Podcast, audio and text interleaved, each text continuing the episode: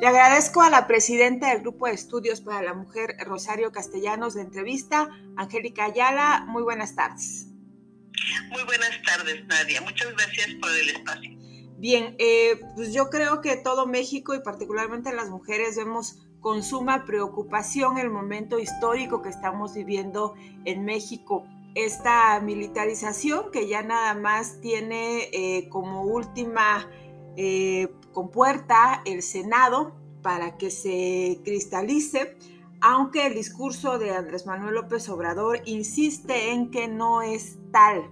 Eh, primero, preguntarle si cuál es la postura del GES, particularmente de usted, de Angélica Ayala, su presidenta, acerca de esta militarización en la que algunos vemos eh, está llevando a México Andrés Manuel López Obrador. Sí, pues mire, efectivamente está en la discusión, está en la discusión pública. Lo que nosotras hemos vislumbrado es que a lo largo de los años el tema de la militarización ha sido de un impacto muy fuerte en la vida de las niñas y de las mujeres. Eh, digamos que hoy se le está poniendo un nombre, pero la realidad es que este sistema político que dice que ahora se va a dar pie a la militarización, en realidad la militarización la venimos eh, viviendo en los últimos años. Quizá el hecho de decir una Guardia Nacional, el hecho de hablar del ejército, de, de la Marina, pero en realidad es que la problemática ya la estamos enfrentando desde hace varios años. De hecho, eh, el presidente eh, López Obrador se había manifestado eh, totalmente en contra de la militarización del país, por eso es que desconcierta e indigna el hecho de este cambio en cuanto a la, al discurso. La narrativa de él es que no se está militarizando, sin embargo, en los hechos eso se está dando y como parte de un movimiento feminista que ha sido eh, voz de infinidad de mujeres, que estamos hablando de la defensa de los derechos humanos, que estamos hablando de la necesidad de generar espacios de construcción de paz. Evidentemente, esta situación que se está enfrentando en este momento nos pone en alerta máxima. Como tú recordarás, en Oaxaca la situación de violencia hacia las niñas y las mujeres es una problemática muy, muy grave. Nosotras hemos mm, mencionado en repetidas ocasiones que este espacio de militarización que se está dando en, el, en, Oaxaca tiene que ver también con, es, haciendo un análisis del contexto, estamos hablando de una gran cantidad de conflictos que hay a nivel comunitario, la presencia de la delincuencia organizada, la violencia social, está colocando el tema de las armas de una manera descontrolada. Las armas de fuego en el Estado están digamos, presentes a lo largo y ancho del estado de Oaxaca. Nosotras que llevamos un registro de la violencia feminicida, que es el grado máximo de violencia que puede enfrentar una mujer, hemos visto cómo en los últimos cuatro años se ha incrementado el número de mujeres que han sido asesinadas de manera violenta con armas de fuego.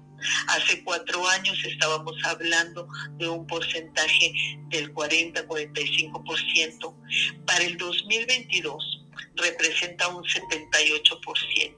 Estamos hablando de casi 8 de cada 10 mujeres que han sido asesinadas de manera violenta en Oaxaca han sido por armas de fuego y creemos que es una consecuencia de esta situación en donde de la conflictividad social los mandos militares y de la Guardia Nacional están teniendo intervención y esto está poniendo en serio riesgo a las niñas y a las mujeres en el estado de Oaxaca.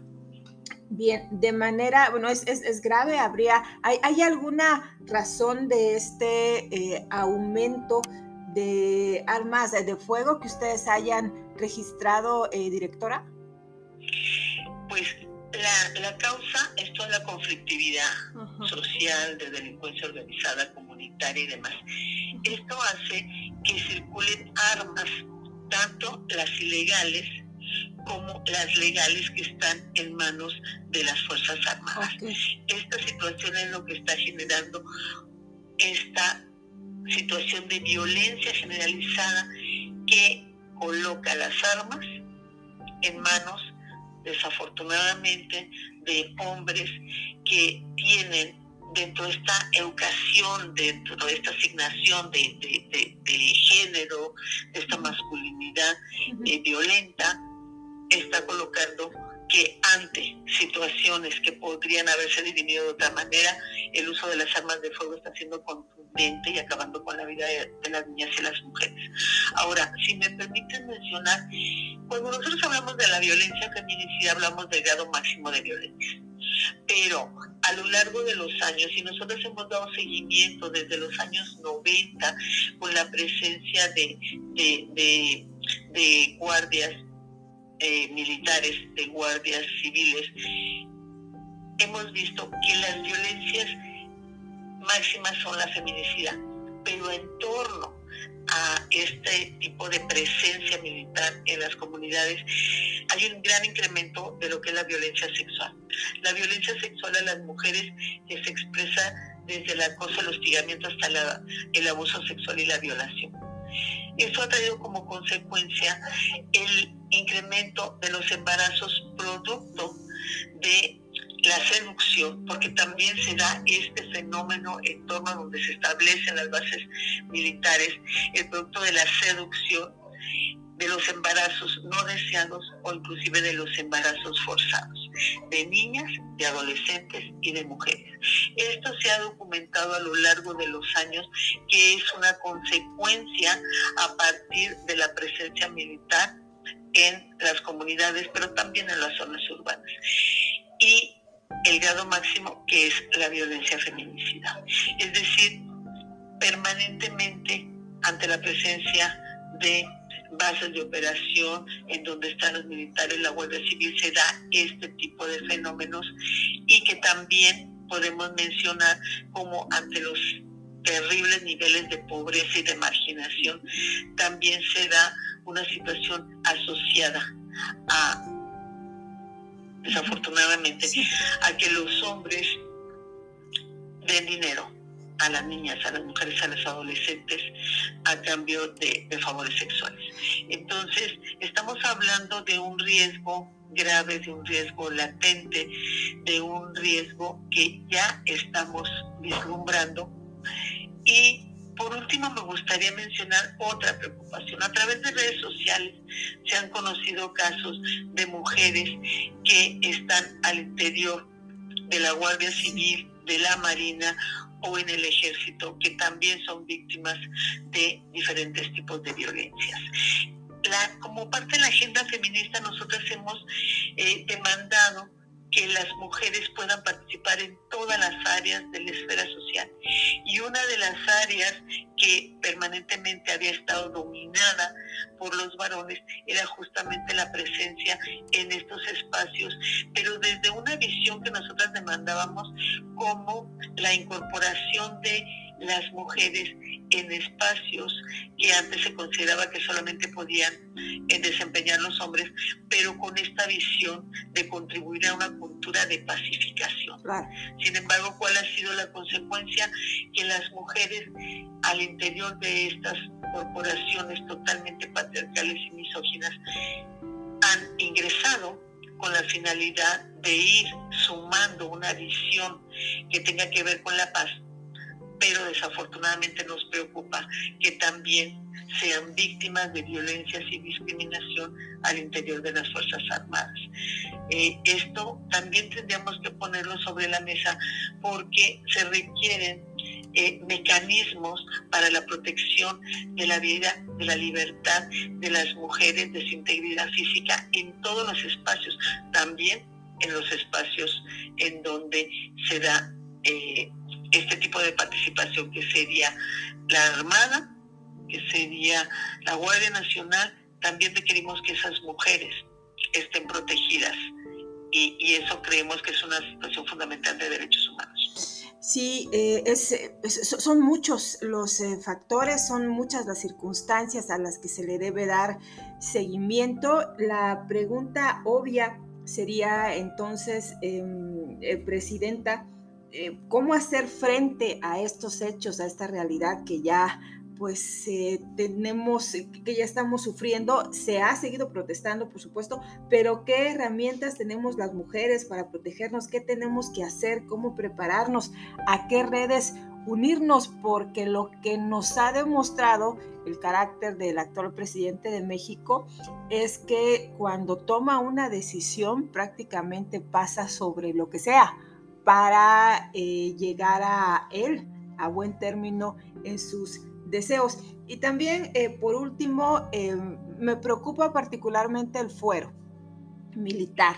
No se ha escuchado mucho de cómo transitaría con esta reforma, pero el problema con el ejército es que siempre hay, siempre suele haber impunidad frente a los abusos porque se resguardan, se protegen justamente con este fuero. Solamente entre ellos pueden arreglar eh, con, su justicia particular y eh, a nivel civil casi no podemos hacer nada. ¿Cómo protegernos y eh, qué opina? Y, bueno, y, si tiene usted noticia de, de, cómo va a transitar este asunto del fuero.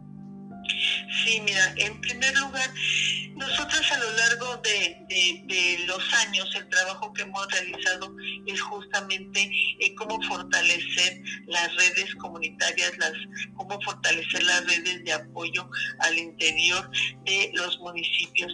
Nosotros sabemos que efectivamente los, las consecuencias de estas bases militares, de esta permanencia en, en las comunidades, está generando estos efectos. Entonces, primero, hacer una amplia difusión acerca de los derechos de las niñas y de las mujeres. Después, pensar en crear estas redes, redes de apoyo, pero también redes que puedan tener la posibilidad de denunciar. Nosotros creemos que efectivamente hay que hacer un largo trabajo para ir a las bases, a, las raíces de las violencias, pero en el momento si es necesario establecer esta fortaleza y proteger eh, la integridad y la vida de niñas y mujeres a partir de estas redes. Ahora, establecer que estas redes, más allá de las comunidades, puedan establecer relaciones con otras organizaciones, con otras colectivas, que es lo que en, en los últimos años está fortaleciendo el movimiento de mujeres. La denuncia tendrá que ser siempre acompañada de, personas que puedan entender esta perspectiva de género y que podamos hacer, como lo hacemos siempre, presión para que cuando haya una denuncia, esta denuncia no quede como una estadística más, no quede archivada. Sin embargo, también tenemos que reconocer estamos viviendo una situación en donde los sistemas de procuración de justicia también están atravesados por esta visión misógina, machista, que revictimiza. Lamentablemente, y ligando a, la siguiente pregunta, lamentablemente en, en, digamos, en la justicia civil tenemos un promedio de impunidad del 98%. Es decir, estos sistemas de procuración de justicia civiles se enfrenta a una visión totalmente patriarcal y que lo hemos visto. No se ha hablado de qué va a pasar con este fuero militar que se tiene. Pero si en la civil tenemos un 98% de impunidad, entonces en quienes se amparan en el fuero militar estamos hablando de que la posibilidad de llevar a la justicia se vuelve nula. Y esto es una gran preocupación, que bueno que lo colocas en el tema, porque efectivamente transitar a un espacio en donde el fuero militar proteja de cualquier violencia, de cualquier agresión hacia la población. Y en este caso las niñas y las mujeres si estamos hablando de una situación grave que tendrá que analizarse también y que podríamos decir, no lo, no lo podemos asegurar, pero podríamos decir que la reacción de la sociedad frente a esta, a esta iniciativa tendrá que ser una reacción mucho más fuerte, mucho más contundente. Tenemos que generar alianzas estratégicas porque sí creemos que transitar hacia una cultura de paz tendrá que vislumbrar de hecho y de principio cómo construimos esa paz sin que sean las armas las únicas que hablen. Porque cuando son las armas las que hablan, el impacto lo van a sufrir las niñas y las mujeres. Niñas y mujeres que están a favor de la pacificación, pero que terminan siendo víctimas de estas políticas públicas que desafortunadamente no tienen esa sensibilidad para comprender que estas formas de intervención no nos van a llevar a la paz a la que aspiramos y merecemos como sociedad. La verdad es que se quedan muchos temas en el tintero, directora. Ojalá y tengamos la oportunidad de volver a entrevistarla eh, para periodistas al aire. Muchísimas gracias por su participación en el 102.1 de FM. Algo que desee agregar, acotando eh, más bien que sí voy a buscarle en diversas ocasiones más porque este tema es inagotable y hay que lanzar la alerta las veces que sea necesario en todos los horarios posibles. Eh, porque sí es eh, bastante preocupante cómo quedamos las mujeres frente a esta posible militarización. Sí, bueno, pues nada más eh, me gustaría terminar eh, poniendo el énfasis en, esta situación de, desde los movimientos feministas decimos que no nos vamos a quedar calladas. Entonces, tenemos que tomar fuerza, tenemos que hermanarnos, tenemos que aliarnos de manera estratégica y no quedarnos calladas frente a este tipo de situaciones. Nuestras voces son voces potentes, poderosas, tendremos que seguirlas expresando y esta fuerza que hemos mostrado en esta y en anteriores administraciones tendrá que mirarse nuevamente como eso, como una voz que tiene la capacidad de expresar y decir que nos merecemos eh, vivas.